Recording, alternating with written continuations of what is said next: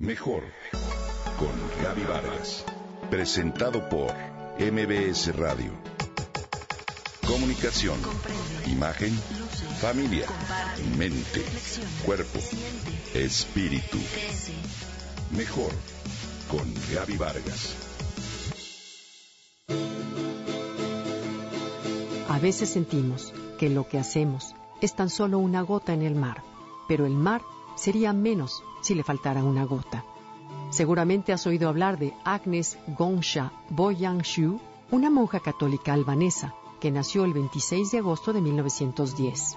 Agnes, mejor conocida como Madre Teresa de Calcuta, nació en Skopje, pueblo albanés que había formado parte de la antigua Yugoslavia. Nació en el seno de una familia católica y la profunda fe de su madre despertó en ella una vocación de misionera desde casi los 12 años. Así Agnes entró a la Congregación Mariana de las Hijas de María y a partir de ese momento comenzó una actividad de asistencia a los más necesitados que no culminó hasta su propia muerte. A los 18 años viajó a Dublín y profesó en la congregación de Nuestra Señora de Loreto en Irlanda. Luego viajó a Bengala y ahí cursó estudios de magisterio y escogió su nombre, Teresa. Ama hasta que te duela. Si te duele, es la mejor señal, decía Teresa de Calcuta. En 1948 fue directora en la St. Mary's High School de Calcuta, donde la presencia de moribundos en las calles de la ciudad la llevaron a pedir permiso para abandonar su puesto en el convento y cuidar a los enfermos. Dos años después fundó su propia congregación de las misioneras de la caridad, quienes debían sumar a sus votos tradicionales la dedicación a los más pobres. Algún tiempo después la orden fue reconocida como una congregación pontificia bajo la jurisdicción de Roma. En 1952 creó en Calcuta la Casa de Moribundos Indigentes Nirmal Hidrey, o Corazón Puro. Al cabo de los años, amplió su obra a los cinco continentes.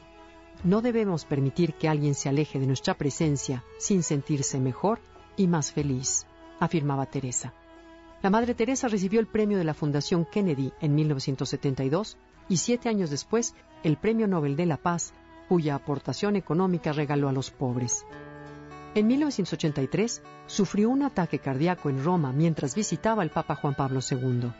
En 1986 se reunió con él otra vez para construir un centro del Vaticano. Después de un segundo ataque, en 1989, recibió un marcapasos artificial. En 1990, el Papa Juan Pablo II le pidió realizar sus tareas con menos rigor, ya que su salud era cada vez más precaria. No puedo parar de trabajar Tendré toda la eternidad para descansar. El que no vive para servir, no sirve para vivir, decía Teresa. En 1991 se sobrepuso de una neumonía mientras estaba en México. En 1993 fue ingresada en el Hospital de las Naciones Unidas de Nueva Delhi a raíz de una congestión pulmonar que le provocó, entre otros síntomas, fiebre. Ese mismo año desarrolló malaria que se complicó con sus problemas pulmonares y cardíacos y en Roma se rompió tres costillas. Tras superar estos quebrantos de salud, la Madre Teresa de Calcuta falleció en la sede central de la congregación el 5 de septiembre de 1997, víctima de un paro cardíaco.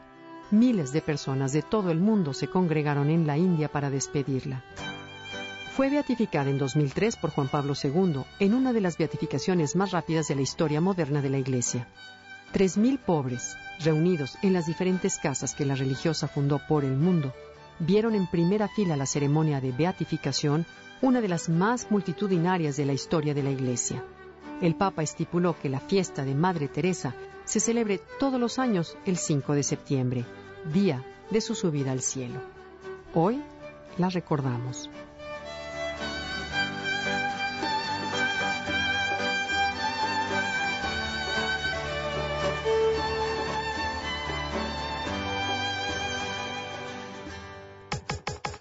Comenta y comparte a través de Twitter.